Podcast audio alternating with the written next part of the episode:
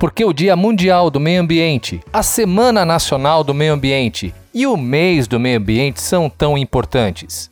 Iniciarei esse episódio tão emblemático com frase de Vitor Hugo. É triste pensar que a natureza fala o que o gênero humano não ouve, onde nada se perde, tudo se transforma. Circulando Ideias.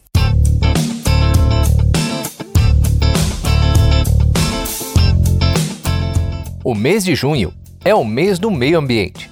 Do dia 1 ao dia 5 de junho é comemorada a Semana Nacional do Meio Ambiente, semana também da comemoração do Dia Mundial do Meio Ambiente, que é dia 5 de junho.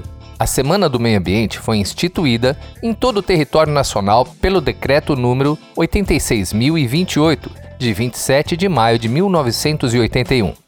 Já o Dia Mundial do Meio Ambiente foi instituído pela Organização das Nações Unidas, a ONU, em 1972, durante a Conferência das Nações Unidas sobre o Meio Ambiente Humano, realizada em Estocolmo, na Suécia, e tem como objetivo chamar a atenção das pessoas em todo o mundo para as questões e problemas ambientais, para as ações do homem que podem impactar negativamente na biodiversidade, para a importância da preservação dos recursos naturais e do desenvolvimento sustentável. Atualmente, o planeta tem enfrentado graves problemas decorrentes das mudanças climáticas globais, do desmatamento e das queimadas, da destruição da biodiversidade e dos habitats, da poluição do ar, das águas e do solo, e esse crescimento contínuo de problemas ambientais merece atenção, tanto dos governos quanto dos cidadãos, para que os impactos sejam interrompidos ou ao menos minimizados considerando que é dever do Estado e de cada cidadão proteger o meio ambiente. Hábitos que ajudam o meio ambiente.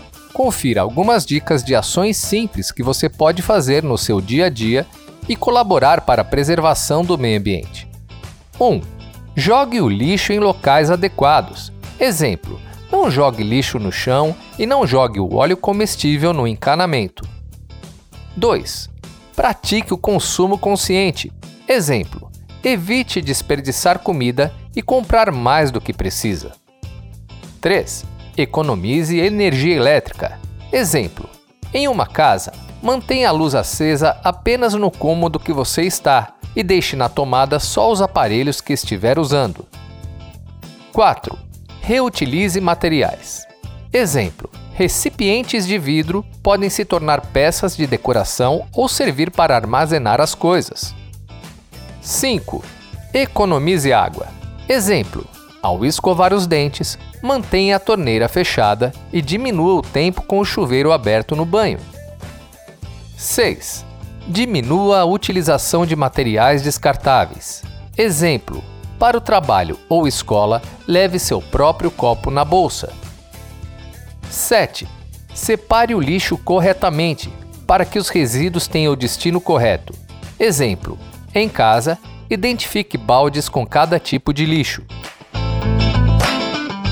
Se nenhuma atitude responsável for tomada e o consumo desenfreado de recursos naturais, a poluição e a destruição do meio ambiente continuarem, com a perda constante de biodiversidade, a vida como conhecemos hoje poderá sofrer mudanças drásticas, comprometendo inclusive a sobrevivência de inúmeras espécies, inclusive a humana. Por isso, o Dia Mundial do Meio Ambiente é uma data que merece bastante destaque no calendário.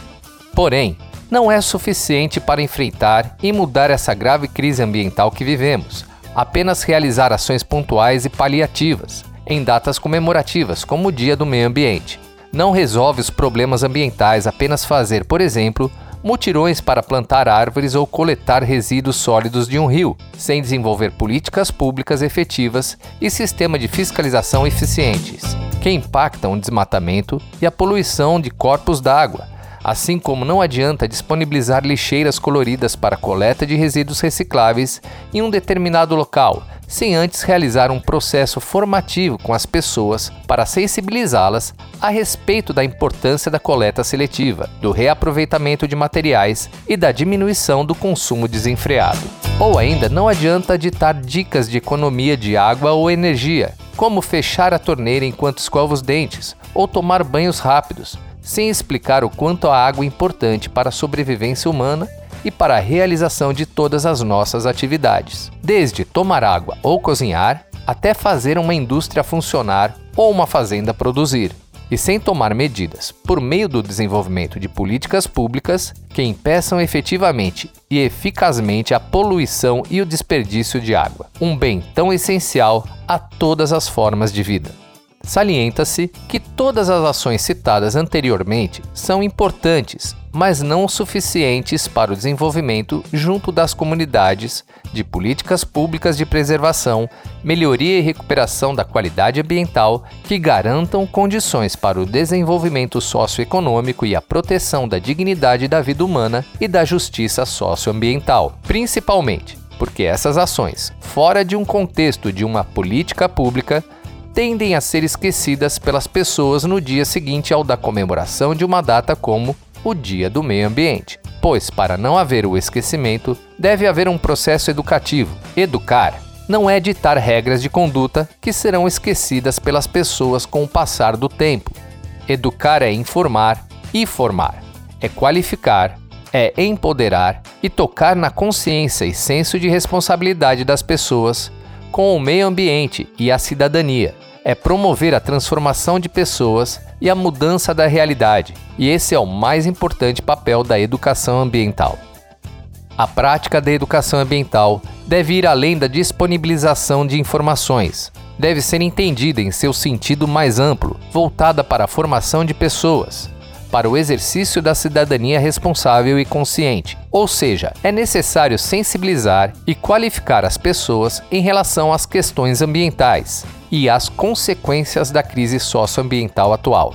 É necessária uma grande mudança de atitudes e hábitos no nosso cotidiano, que ajudem a preservar os recursos naturais e, principalmente, uma mudança em nossa relação com o meio ambiente, para que seja uma relação de respeito, de cuidado, de proteção, de preservação e conservação.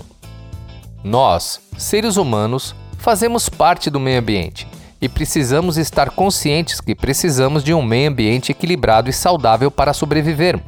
E precisamos fazer o possível para levar o desenvolvimento sustentável da teoria para a prática, para garantir o desenvolvimento socioeconômico, junto com a preservação do meio ambiente e dos recursos naturais que tanto precisamos para todas as nossas ações. O que fazer para celebrar o meio ambiente? Pintar um mural sobre a natureza, ajudar a limpar uma praia, fazer coisas com material reciclado, plantar uma árvore, fazer um mini jardim em sua casa, começar a separar o lixo para ser reciclado, ajudar a limpar um parque público, brincar ao ar livre. É fundamental que cada um faça sua parte e que todos os cidadãos exijam o cumprimento das leis ambientais e exerçam sua cidadania por meio do controle social e da gestão participativa. Todos devemos ter uma postura de responsabilidade com o meio ambiente, como determina a nossa Constituição Federal de 1988 pois só assim conseguiremos melhorar o quadro atual e oferecer às atuais e às próximas gerações condições de vida dignas, equilibradas, saudáveis e felizes. E esse é o verdadeiro sentido e importância da comemoração do dia, da semana e do mês do meio ambiente. Para concluir, eu deixo a frase de Mahatma Gandhi: Cada dia a natureza produz o suficiente para a nossa carência se cada um tomasse o que lhe fosse necessário, não havia pobreza no mundo e ninguém morreria de fome. Circulando Ideias. E esse foi mais um podcast Circulando Ideias. E foi muito bom ter você aqui conosco. Espero que vocês tenham curtido e fiquem atentos aos próximos episódios que serão divulgados nas redes sociais do Grupo Solvi. No Insta, arroba Circulando Ideias e no Facebook e no LinkedIn do Grupo Solvi. Até mais!